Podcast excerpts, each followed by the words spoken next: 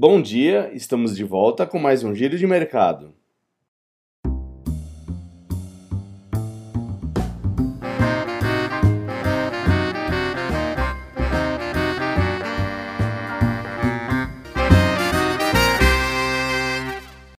E depois de fechar o mês de setembro com uma queda de 4,8%, o Ibovespa fechou a semana passada também em queda, de 3,08%, nos 94.015 pontos.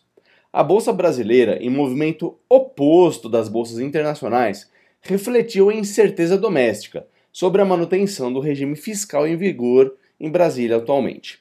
No cenário internacional, destaque para o primeiro debate presidencial nos Estados Unidos, que, de maneira geral, foi negativo tanto para democratas quanto para republicanos.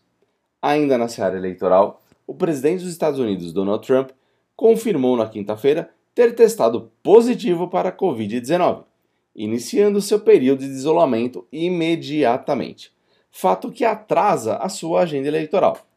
Ainda nos Estados Unidos, a Câmara dos Representantes aprovou um novo pacote de estímulos à economia, de 2,2 trilhões de dólares.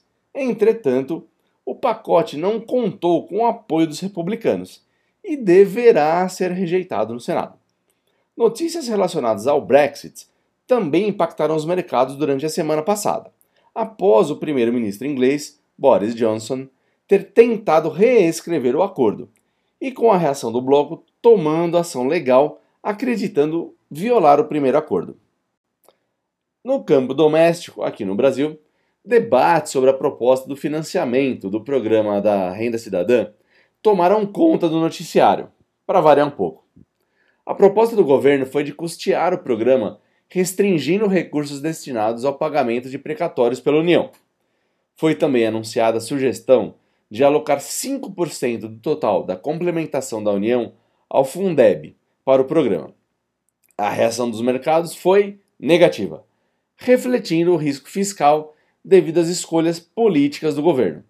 Após a pressão dos mercados, o presidente Jair Bolsonaro pediu à equipe econômica novas propostas de financiamento. Na economia, o resultado primário do governo geral foi de menos 8,5% do PIB nos 12 meses encerrados em agosto. O resultado é o pior da série histórica refletindo os programas do governo de auxílio contra a pandemia. Já a divulgação dos dados do mercado de trabalho trouxeram leituras mistas a respeito do ritmo de recuperação dos postos de trabalho formais e informais em julho e em agosto. A taxa de desemprego foi de 13,3% no trimestre encerrado em junho, para 3,8% no trimestre encerrado em julho. Do lado das empresas, destaque para a deliberação do Supremo Tribunal Federal a respeito do plano de vendas das refinarias da Petrobras, que permitiu que a empresa vendesse suas subsidiárias e refinarias sem licitação ou aval do Congresso Nacional. Olhando agora para frente, alguns analistas otimistas seguem falando em bolsa brasileira e mantêm o target em 115 mil pontos dentro dos próximos 3 a seis meses. Será? Já o dólar fechou em alta de 2,22% na semana em relação ao real, uh, fechando em R$ 5,69.